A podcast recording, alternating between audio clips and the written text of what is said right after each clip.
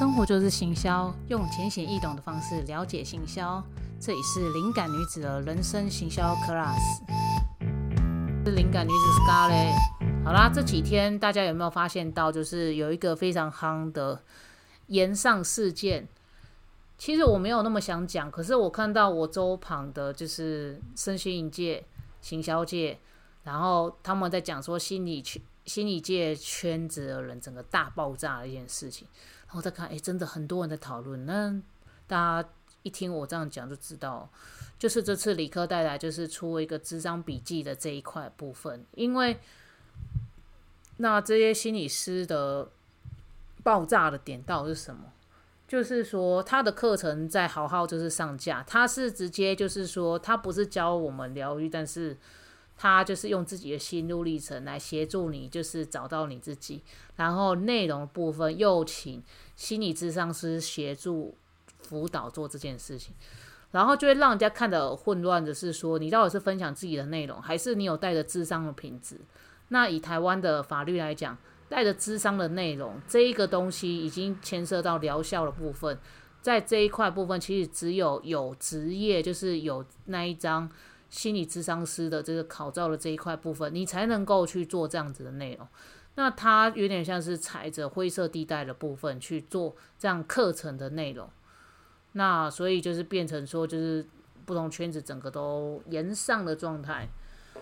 那我其实今天早上针对这个东西有去写文，但是我写的文的角度就是会有点不太一样的是，我是写说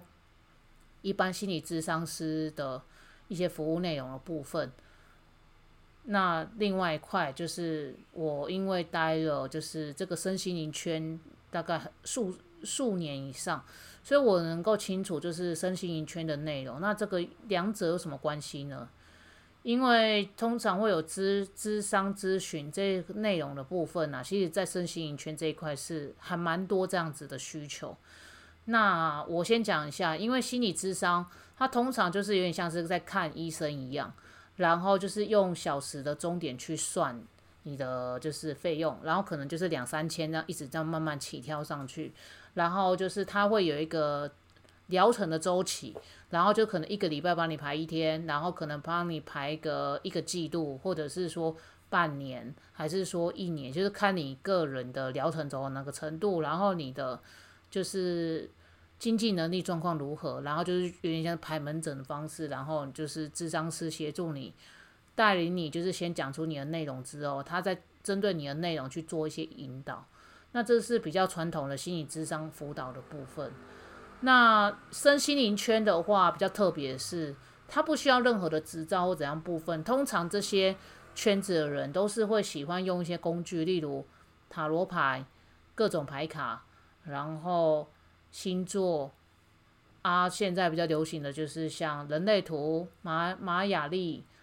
然后还有一些奇奇怪怪的一些类似测验型的这样子的工具，然后来辅佐这些人帮自己算，或者是说帮的，就是他接的个案去去算这件事情。所以身心一界就是它介于就是智商跟咨询这个，它算是有点像，也是。模糊地带，但是只要他没有针对就是你的这个部分去做一些疗效，或者是说做一些智商的这样子质的界定或怎样部分，其实法律上是也是算灰色地带。那那个在法律上来讲的话，你只要用到就是我讲那几个字，就会有就是牵涉到就是犯法的问题，因为通常这个心理智商师他都是要考照的嘛。那所以就这次的课程，就是它的内容跟课程内容，就是在一个很暧昧的用词跟内容，可是它又不保证疗效部分，所以就让一大堆的心理智商师都就是炸锅了。那你会发现，说我刚刚讲的生，就是如果是在心理智商来讲的话，因为比较像看医生，我要解决问题的这样的事情，所以他会立即这样子的出发点去做咨询或辅导。那如果是比较偏身心灵圈，本来就喜欢这一块部分，那这些人的特质比较像是喜欢探索自我，想要了解自己的生命啊，或者是说想要解决生活上的困扰啊这些部分，所以才踏入了就是身心灵圈。那这两个其实就是真的会有一些差别啊。那我说实在话，我觉得李克泰他很聪明的是，他懂得就是在身心灵圈打打滚的人，或者对这种生命探索有兴趣的人，用这样子的内容跟下标，在行销角度上其实算是高高高端的。因为我就是从我自己个人角度部分，我跟你讲说，我这课程有什么，然后让你在智商的时候不要踩雷或什么，这个都是消费者想知道的。那心理智商是会觉得说，靠腰，你这个课程怎么会讲到星座啊？那你这样是不是要带人家去疗愈？那你这样子等于就是犯法，啊，你就是踩在灰色边缘啊！你又说没有，那你开这个课干嘛？你可以用你个人心得分享啊。所以就是会变成这样情况下，所以才会变。就是在这个事情上就吵得要命，所以我在这次我写的文章，我没有针对谁对谁错，那我会比较针对说，就是在这个不同的消费者的角度来讲，消费者端是会怎么想的，所以就是这一次反而是比较接近从业人员，还有像我们这种行销人员，然后还有心心理智商圈子的部分，就是感觉到他这件事情的反感和就是。比较对他评价不是这么好，因为之前他的太空人胶囊也有成分问题，那他也不是药师，那偏偏又做出这样子的内容，所以就是大家就会对他就是打个问号。那我们先不要讲这么宏观的事情，我们光以台湾来讲好了，你用你的网红的身份跟高流量的部分，你去踩着像老师、律师、医师。等等等，只要跟这种师相关的职业，因为在台湾都有一定的门槛考照，其实是不容易的。那我觉得针对这个事情，你去用非专业部分去踩着这些人的部分的话，我觉得多少一定会受到就是他们的批评，因为这些行业都是很低调的，他们是不太会去像网红这样去做迎合消费者，就是一直做这样子的事情。那这次我觉得他们。就是理科泰雅其实也算是踩踩到他们的地雷的啦。那我觉得说，Who care？我反正我商业模式，我就是我能够赚得到钱，我怎样，那就是我的本领，然后怎样？可他没有去考虑到这样子的一些的，就是比较观感上的问题。所以我觉得这一次他可能真的得罪了不少的人以外，然后他可能真的以后就是要去思考说。就是他去这样子，我觉得也有点像是挡人财路，或者是说很直接去做流量去碾压专业这件事情的时候，我觉得有一些人可能对他的观感就会就会不是很好。当然，喜欢他的人一定会去支持的。所以我觉得这个部分可能往后，如果你是一个网红，或者是说你是一个行销人员。那你可能就要去思考，是这个部分会不会有价值观的问题？因为在台湾这一块土地来讲，对于价值观这块事情，还有人和，还有在专业的尊重度来讲，其实越年轻的会越重视这件事情。所以我觉得在这一次，我觉得他荷包满满没错，但是我觉得他算是输了人和跟没有尊重专业的这件事情。即使你可以说难听一点。如果我没有这些专业，但是我可以辅辅导了人，或者是我可以让人家变好，那我也有本事啊。对，如果以站在这个角度讲，你可以讲是对的。可是就我讲的，这世界不是只有你一个，还有更多人。如果我们能够用合作的方式去创造出更大的回响、跟帮助、跟合作，我觉得这是一个好的。那如果有点像是说你用着你的流量，然后就把光荣然后什么踩在自己身上或怎部分，我觉得。短期间你可以获利很多，但是长期间大家知道你是这样人之后，他们不见得会想要再继续跟你合作，或者是可能就是在业配上或怎样部分，可能就会稍微就是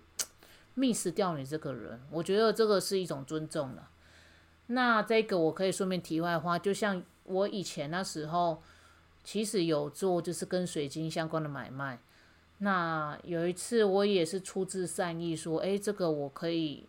就是拿到更好的价钱，大家有没有需要这样？那我真那一次真的是有让我小赚，然后最主要我是觉得那东西很棒啦。那突然有一个人私底下他跟我讲说：“哎，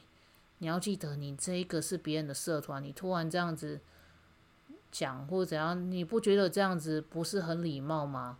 然后你有没有尊重，就是就是这个社团的人这样？那我就想说，我这单纯想的是好啊，或干嘛？我真的没想太多。我虽然有赚，但是我真的没赚太多，我还很麻烦这样。我觉得这东西是好东西，我才推荐给你们呢。那我后来现在以 N 年前的做法到现在，我会发现说，你再怎么单纯的目，就是动机的怎样部分，我觉得踩在第七点上，就是这个地方不是你完全你创造的时候，那你是不是要尊重之前创造的人呢？所以我就去理解说啊，我在别人的 土地上，我还是要尊重一下别人呢。商业模式也是这样，所以为什么人家说人和很重要？我觉得有他的道理在，因为毕竟我觉得大家都是互相，当然大家每个人互相好，我觉得是一件很棒的事情。罢扯罢扯，就是有时候是一种 感觉问题吧，对啊，因为。在台湾来讲，你没有把感觉问题处理好，其实就会影响到你后面就是人际一些的内容啊，或者是说相处的部分，我觉得可能就会 lose 掉。那如果也不在意，那也无所谓，只是就是我从第三者的角度去看啊，就是在行销的这一块，有时候真的也不要踩得过急，你要去尊重别人这件事情，其实我觉得还是要有了。那。除了说竞品关系以外，我觉得就是对，就是在这个事情上，我觉得就是还是要多注意啦。那大家对于李克代这件事情有什么其他的想法吗？我还蛮希望大家就是讲自己感受上的东西，或者自己觉得如何，不论是对还是错，我这边不论对错。我这边只论就是价值观的讨论，还有这件事情对你的启发或怎样部分，这个是我比较鼓励。为什么我会去录这个 podcast，或者是说去聊人生，或者是聊行销，就是更广的这一块去思考这件事情。因为如果你论对错的时候，永远都没对错，你可能就是吵老半天，然后对你来讲也没什么帮助，到最后就会变成一种抱怨。那我觉得没必要，也不是我要的想法。所以我觉得大家可以就是提出来，就对于李克南这一件事情，对，然后再看看这几天吧，看这几天就是他有没有新的做法跟想法那些。不过好好的部分，因为好好是他的开课单位嘛，来看一下他们怎么做这样子的危机处理，我觉得是可以观察的哦。对，因为毕竟如果你的品牌越大的时候，你要考量到了。公关危机啊，或者是说一些品牌形象部分，真的是要好好去思考。那你们手上也有经营的品牌吗？还是说自己的品牌呢？我觉得大家都可以欢迎去分享哦。好，那李克泰这件事情，我就是讲到这边。那就是还有，其实你说像经营自媒体这一块部分呢，像之前也有一个也是。好像是台湾的一个打拳的人吧，然后他抄完全抄袭一个英国的拳王他的拍片的套路，然后就是被人家骂翻，然后那一个创作者到后面也是死不承认说就是我抄的，他只是说哦方法都一样，那每个人都一定会讲到啊，可是你是连影片的拍摄形式，甚至说怎么举例动作。的场景、背景、架设跟桥段一模一样以外，甚至说台词翻译的内容完全都一模一样，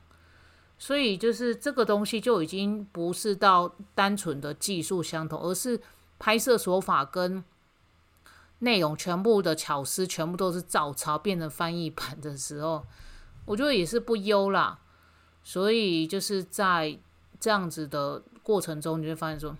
其实，在东西曝光的时候，其实你的东西够好，一定会有一些人会有一个就是概念抽换，或者甚至说更难听一点，就是直接把你翻拍。我觉得这个东西是有的啦。那我觉得在这种网络媒体时代，我觉得这个是还蛮正常，因为毕竟有一些人他们想要心态，就是心态上就会比较弯一点，或者是他想要急速赶快爆红，或者得到一些。就是流量的甜头，那真的，如果不论是你现在或过往，一定要就是想的更长远的事。我的创作如果能我可以做一辈子最好，那我要怎么做？然后我耐得住，我耐得住孤单吗？或者是说我做这件事情真的是不是我想做的？我可不可以持续下去呢？就像我再怎么佛系去经营，我现在还是照照样录 podcast 的。然后影片部分，我现在还没有要拍。就是虽然我说是设备问题，可是我也去想说，我现在的心力到底可以兼顾到哪个程度？那我现阶段的可不可以先顾好呢？所以像我的 podcast，然后 FB 照发，IG 的部分就是我会动作更慢，就慢慢发，因为毕竟我发的东西很多都是文字，那图的部分去转译的部分，我觉得。对于阅读者来讲，字还是太多了，所以我这个 IG 部分，我就慢不急，慢慢来去弄。然后最近无聊用个社团，就是有关就是音乐分享的。那我那个音乐分享也是做业余的，我就是把我之前 FB 哎不对，sorry，那个是 YT，YT 的部分，我就是把它做一些。音乐标签的备注，那我也是慢慢做。那我自己知道我在干嘛，我做我自己喜欢事情，那就够去这样坚持去做。那真的就是，如果你就是先把它当做获利，也不是去考量你自己喜欢的部分去做发布的时候，其实你那个动力会很快就减灭掉，就是很少这样。所以我会觉得，在这这一件事情上。不要去想着说怕你的自媒体被人家盗用或被抄，你反而去想专注了把这东西就是创作或者是把它创造出来之后，如果真遇到这事情，我们再防放、防防范、防防防呃防范，对，就是防范这件事情，因为就是这个东西就是人品问题啦。但是，一样网络时代嘛，很容易被抄，那。我们还是要创作嘛，要，因为当你没有任何的，就是其他想法，或者是想要继续工作上往上啊，或者是其他成就感的部分，其实往网络上发展，它有点像是游戏上有点像是无差别破防，就是它算是一个你在这个世界里面算是一个蛮好进攻、蛮好去表达自己的想法，甚至它也是一个。作品及概念的时候，我觉得真的不要怕抄袭，你就去做这件事情就好。那如果不小心做错了，被骂了或干嘛，没关系，你就道歉，好好的道歉之后，再调整自己的步伐，再去去做。就像这一次，其实我就很蛮觉得说，这次的艾丽莎莎反而她是很聪明的，因为她之前就是有就是椰子油的延上事件嘛，那也是。挑战了就是医师相关的内容，那所以就后来他就是演上之后，他自己也道歉了。那他在这次的部分，他开课他就创下了还不错的记录，然后卖了蛮多的课，因为他就是在做就是自媒体行销这件部分，因为他已经有他的铁粉和本身的就是影片上的一些很棒的成绩的时候，那我觉得他做这件事情是 OK 的。那所以大家也不疑有他，所以我觉得这次他反而就是在这之中，我觉得他有学到教训去做调整之后，然后去做这样子的课程八副，我觉得还蛮棒的。所以这个是给艾丽莎一个鼓掌以外，就是其实我们做就是创作者的部分，也要去思考自己能够掌握的内容。哎，现在快二十分了呢。我现在在想说，是不是要借由这一个话题继续下去呢？需要和喉咙有一点干，让我思考一下。因为为什么会这么讲呢？因为它这个是一个蛮大的一个价值观。其实我文章还没写到，我想说就是要去写这一个内容。好，那我现在下定决心了。我因为这样看要二十分了，没关系。这一次的部分我先停在就是李哥太太的这一次的事情的探讨，以及就是创作者就是不要怕被抄袭，反而是大胆的去创作，然后去把自己留下一些作品集。遇到就是盗你东西的东的部分啊，那时候再说。反正如果你被盗的时候，那代表什么？那你代表你的频道也小有成就啦。那那时候你也有钱，或者是有一个心力，你想要去弄人家，呃不，sorry，不是弄人家，是去告对方，或者是把对方处理掉，呃，对不对？处理掉好像是消波块，不是，不是啊，就是去检举他，或者是说告诉他不要到，这是部分。我觉得后面再讲，那个也是你你有小有成就啦，不管，反正就是你还没有执行去创作人，赶快去创作，这比较实在。好啦，那我这一集先讲到这边，那下一集很重要。我文章上也会写，当然我写文章可能会写的会这个更详细一点，因为有时候讲一讲可能会被东西飘过去啊，或者是讲一讲可能讲到别的地方去了。但是下一集我觉得我可以针对这个部分去讲，就是自媒体的这一块。好啦，那我等一下就要马上录这一集啦，你们可以等等着听。好，那这一集就先这样子哦，我是灵感女子 Scarlet，先这样，拜拜。